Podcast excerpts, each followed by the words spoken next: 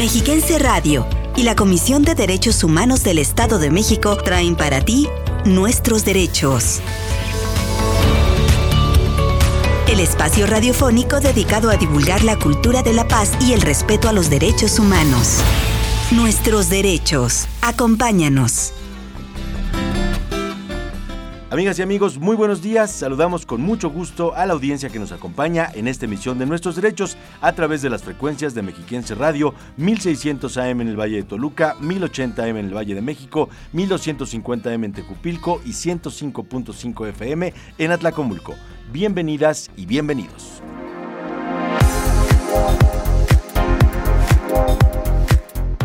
Hoy presentaremos una entrevista con la subdirectora de Atención a la Igualdad de Género de la CODEM, Sandra Tetatzin Contreras, para hablarnos acerca del derecho humano a la salud.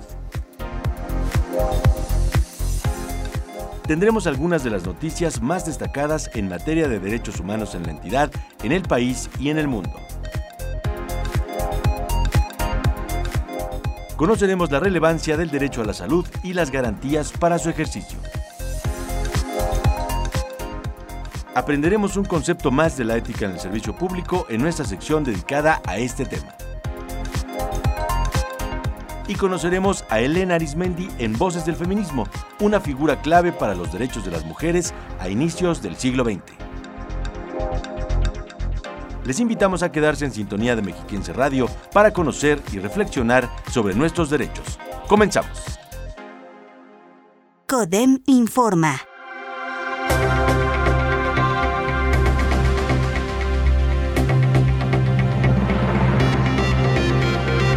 Estatal. Ante los integrantes de la Junta de Coordinación Política del Poder Legislativo del Estado de México, la presidenta de la Comisión de Derechos Humanos, Mirna Araceli García Morón, presentó el informe anual de actividades 2021 donde refirió que fueron radicadas más de 10.100 solicitudes, lo que significa 843 por mes el año pasado. Nacional. Por mayoría de votos de todos los partidos en la Cámara de Diputados, con 470, el pasado 23 de marzo se aprobó el conjunto de reformas identificadas como Ley Ingrid, consistentes en cambiar el artículo 225 del Código Penal Federal, con lo que se busca castigar la distribución de imágenes de una víctima hasta con 10 años de prisión tanto a funcionarios públicos como a ciudadanos que difundan, fotografíen, compartan, copien, comercialicen o publiquen imágenes o videos, audios, documentos o evidencia de una investigación penal o información relacionada con alguna víctima. Internacional. En días pasados, el Consejo de Derechos Humanos de las Naciones Unidas decidió por voto directo crear una comisión internacional independiente para investigar las presuntas violaciones de los derechos humanos cometidos en la agresión de Rusia contra Ucrania. Entre los 23 países que votaron por condenar dicha operación militar rusa y constituir la comisión se encuentran Alemania, Argentina, Brasil, Corea, Estados Unidos, Francia, Honduras, Indonesia, Japón, Mauritania y México.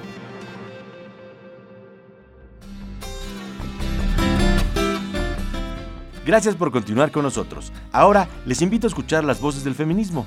Hoy nos acercaremos a la vida de Elena Arismendi Mejía, activista social y figura clave en la historia de la primera ola del feminismo en México a inicios del siglo XX. Acompáñenos la causa de la mujer sigue vigente. El feminismo también tiene una propuesta. Porque los conflictos que afligen a las mujeres. Las causas feministas son colectivas. Voces del feminismo.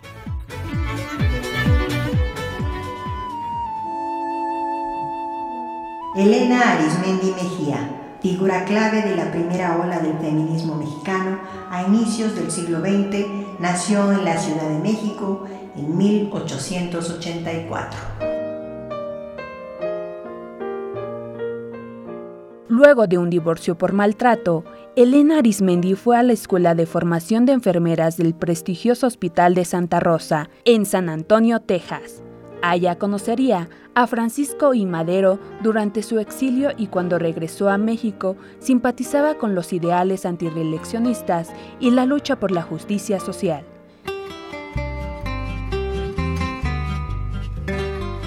Ya en el marco del movimiento armado, se dio cuenta que la Cruz Roja, recién fundada en México, solo atendía a lesionados del bando oficial, pues a la cabeza estaba Eduardo Lisiaga, un destacado médico y doctor personal de Porfirio Díaz. Entonces, ella impulsó la Cruz Blanca Neutral, un cuerpo de auxilio de médicos y enfermeras para socorrer heridos en combate que, a partir de 1911, atendió por igual a heridos de guerra.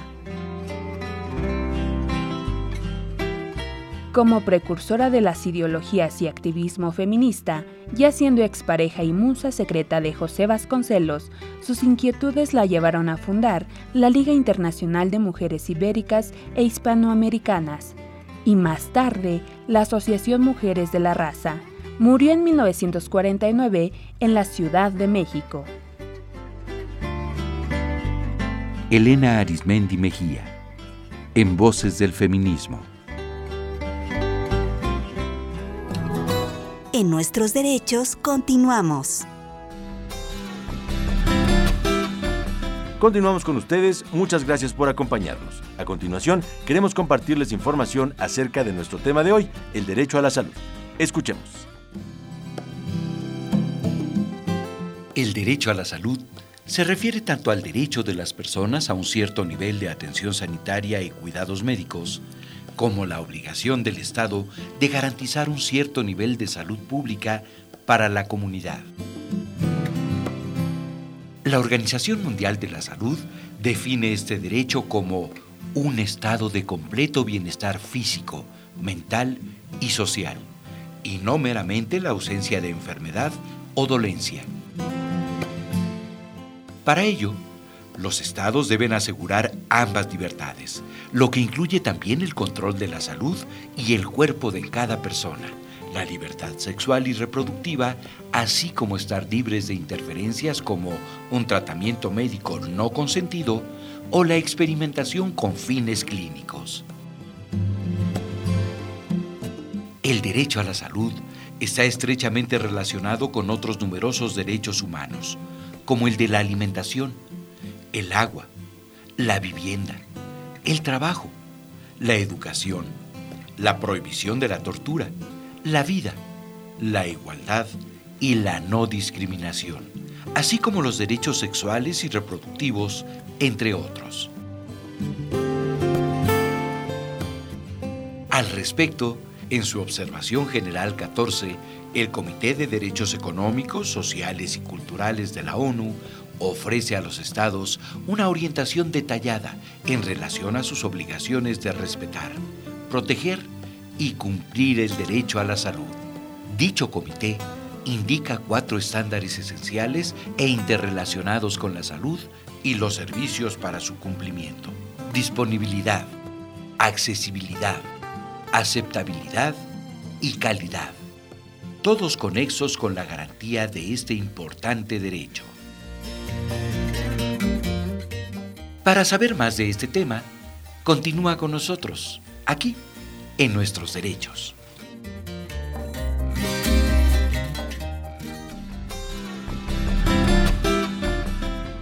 Mantener la buena salud del cuerpo es un deber. De lo contrario, no podremos mantener nuestra mente fuerte y clara. El agua rodea la flor de loto, pero no moja sus pétalos. Buda Gautama, asceta, meditante y sabio nepalí, en cuyas enseñanzas se fundó el budismo. Con esta reflexión damos paso a nuestra entrevista de hoy. Acompáñanos. La entrevista. Amable auditorio de Nuestros Derechos, hoy nos acompaña la subdirectora de Atención a la Igualdad de Género de la Comisión de Derechos Humanos del Estado de México, Sandra Tetatzin Contreras. Licenciada, buenos días. Muy buen día para todas las personas que nos están escuchando. ¿Podría precisar a nuestros radioescuchas qué elementos conforman el derecho humano a la salud? la salud es un estado de completo bienestar físico, mental, social, pero sobre todo no solamente la ausencia de afecciones y enfermedades, ¿no? Incluso va más allá porque se afirma que es este goce del grado máximo de salud que se pueda lograr. Y de ahí que entonces tenemos que hablar que uno de los derechos fundamentales de todo ser humano debe de ser sin distinción de raza, religión, ideología política o condición económica o social. Pero sobre todo, algo muy importante, que el derecho a la salud nos va a generar esta inclusión del acceso oportuno, aceptable y asequible a servicios de atención de salud de calidad suficiente. ¿no? Entonces, ese es un elemento de verdad toral en, cuando hablamos de salud. ¿Cuáles serían los elementos medulares de este importante derecho que permite el ejercicio de otros? El derecho a la salud, eh, quiero compartirles que es un derecho inclusivo, afortunadamente, porque no implica solamente la atención médica oportuna y adecuada, así como la construcción de hospitales o el derecho a la salud va más allá, va, es algo más. Justamente va a comprender varios factores que mm, puedan contribuir a una vida sana. Ya lo decía el Comité de Derechos Económicos, Sociales y Culturales, que es el órgano encargado de llevar a cabo un seguimiento del Pacto Internacional de Derechos Económicos, Sociales y Culturales, en donde nos va a señalar estos factores determinantes básicos de la salud, que es el acceso al agua potable y segura en condiciones sanitarias adecuadas, alimentos aptos para el consumo, nutrición y vivienda adecuada, condiciones de trabajo y un medio ambiente salubre, educación e información sobre cuestiones relacionadas con la salud. Todo tiene que ser con esta perspectiva de género. ¿Por qué razón? Porque sí es bien cierto que el derecho a la salud comprende algunas libertades, debemos de recordar que el derecho no tiene nada más que estar sometido a un tratamiento médico sin el propio consentimiento, ¿no? Hay incluso experimentos o investigaciones médicas o esterilización forzada y esto no tiene entonces que ser sometido a tortura, tratos eh, o penas crueles, inhumanas o degradantes. De ahí que tenemos que identificar estos elementos precisamente que nos van a permitir un ejercicio no eh, adecuado del derecho a la salud y lo que nos va a generar un beneficio para todos los demás. Entre estos elementos estaría la infraestructura. Una infraestructura que esté adecuada para las personas que tenemos eh, consideradas como grupos en situación de vulnerabilidad, para adultos mayores, para personas con discapacidad, para mujeres en etapa de gestación. La no discriminación es fundamental de los derechos humanos y por supuesto que es decisiva para el disfrute del derecho al más alto nivel posible de salud, porque la marginación, la estigmatización y la discriminación tienen consecuencias nefastas para nuestra salud física y mental de las personas. De ahí que la discriminación en el contexto de la atención de salud es inaceptable y constituye un obstáculo importante para el desarrollo. Y si dentro de estas infraestructuras no tenemos las adecuadas, caemos entonces en esta violación a derechos humanos. ¿A quién o quiénes corresponde proteger y garantizar este derecho? ¿Qué dice nuestra Constitución? Pues bueno, sabemos que todos los, mexicanos tienen derecho al sistema de protección de la salud, de acuerdo al artículo cuarto de nuestra propia constitución política, sin importar su condición social. Pero definitivamente el Estado tiene que otorgar estos servicios de salud a través de la federación, los estados y los municipios, de acuerdo con lo establecido en la ley.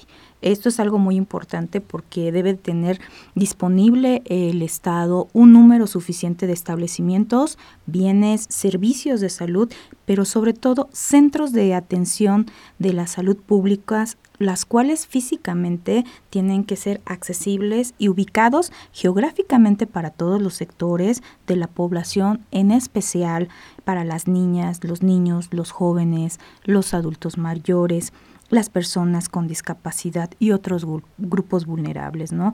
Desde el punto de vista obviamente económico y, sin discriminación alguna, ¿no?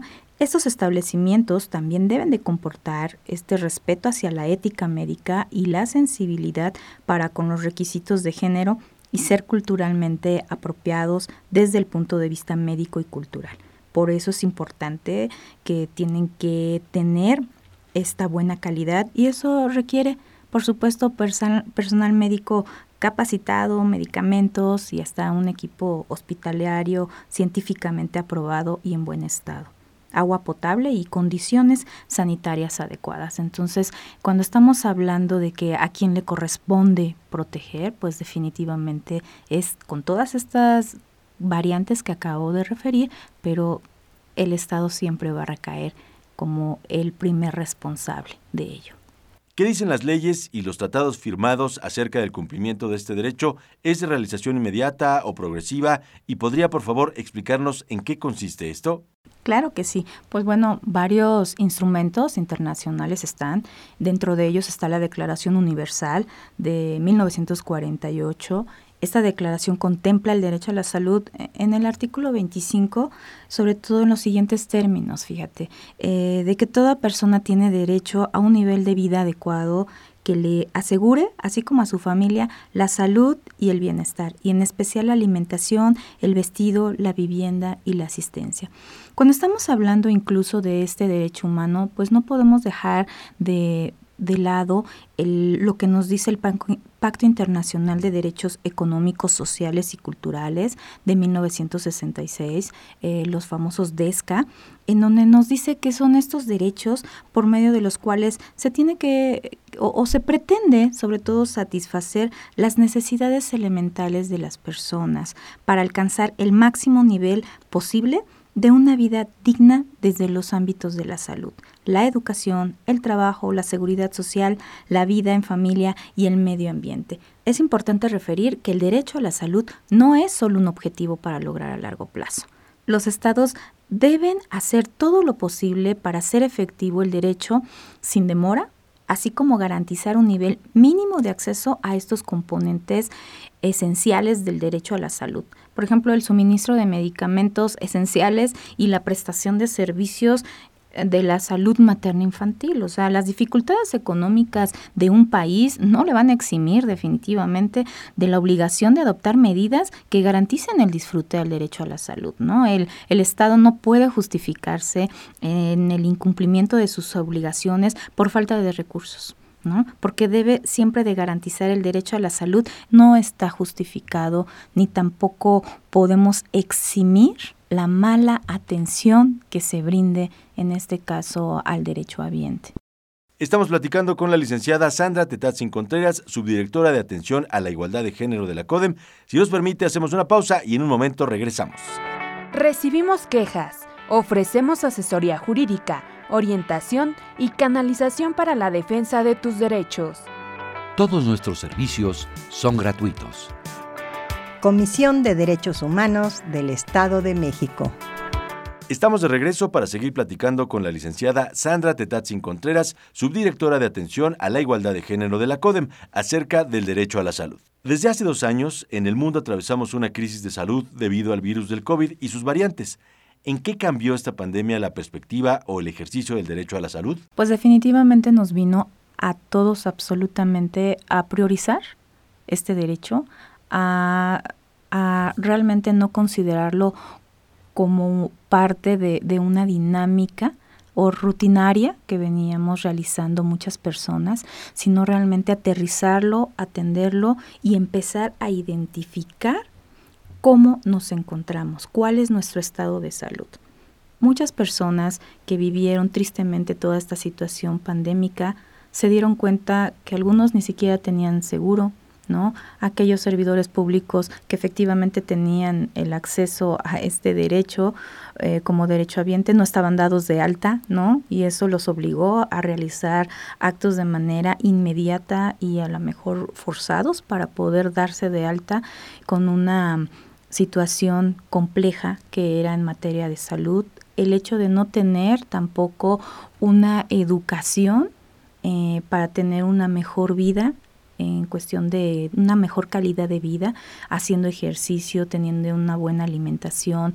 ¿Por qué razón? Porque esto lo pensábamos muchas veces que era para aquellas personas que tenían nada más la, las ganas de tener estéticamente algo diferente a su cuerpo, cuando la realidad es que debemos de tener un tratamiento de salud para toda la vida, ¿no? Y este tratamiento de salud lo tenemos que considerar prioritario y nuestra salud definitivamente, este derecho es prioritario. Claro que nos movió a todos en esta situación pandémica porque no estábamos con estas fortalezas para decir, bueno, ¿cómo voy a acceder a los servicios de salud? ¿Cómo voy a exigir? Si muchas veces a lo mejor ni siquiera te parabas o ibas en materia particular, pero lo, lo atendías cuando realmente ya, ya estabas que te dolía algo, ¿no? Pero no era una constante. Ahí nos dimos cuenta que los seres humanos debemos de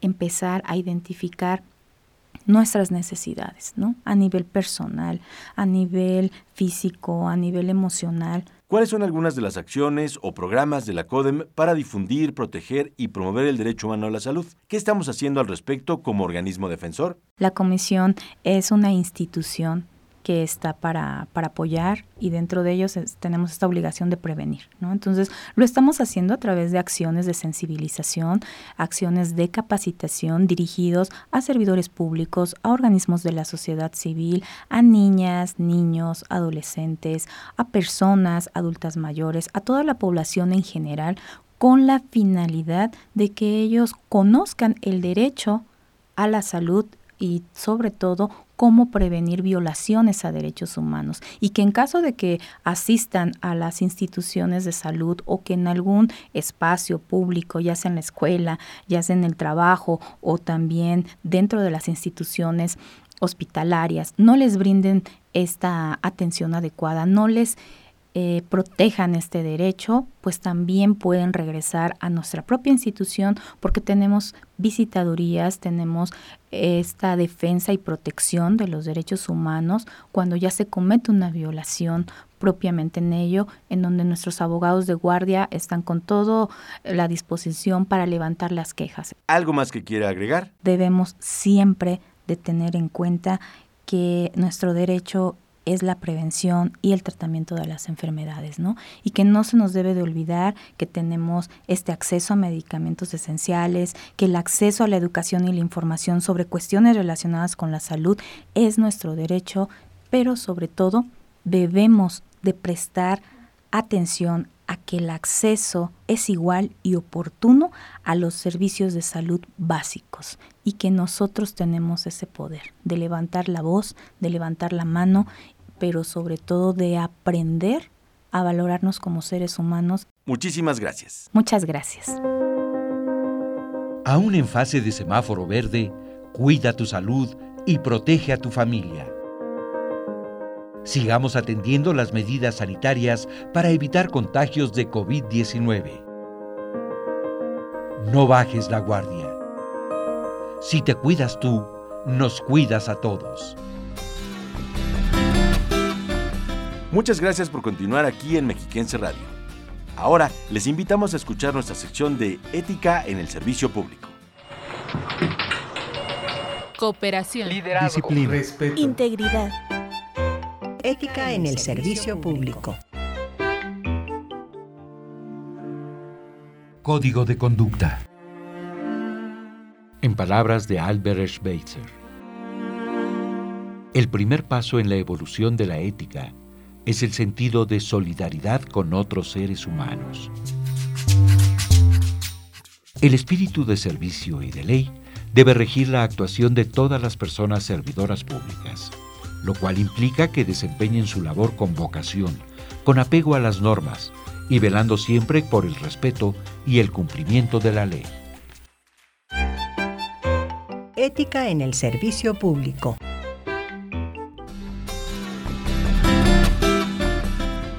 Estamos de regreso y les recordamos que estamos a sus órdenes en la página codem.rg.mx, asimismo en el teléfono gratuito 800-999-4000 y en las redes sociales más populares donde nos pueden encontrar como Codem Oficial en Twitter y Derechos Humanos Estado de México en Facebook. Nos acercamos al final de este espacio y queremos recordarles la importancia de atender las recomendaciones de salud.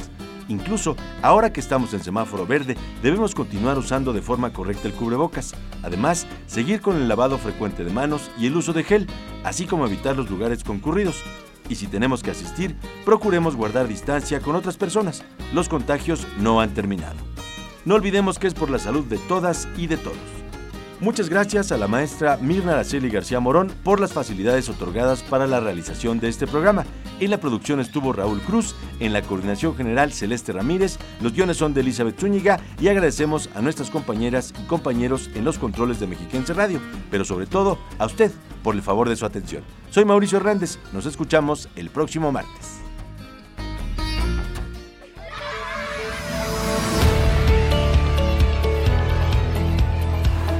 Respetar los derechos de los demás y hacer que respeten los tuyos es la forma de vivir en paz y con dignidad. Conoce tus derechos. Defiéndelos. Y no te pierdas la próxima emisión de Nuestros Derechos.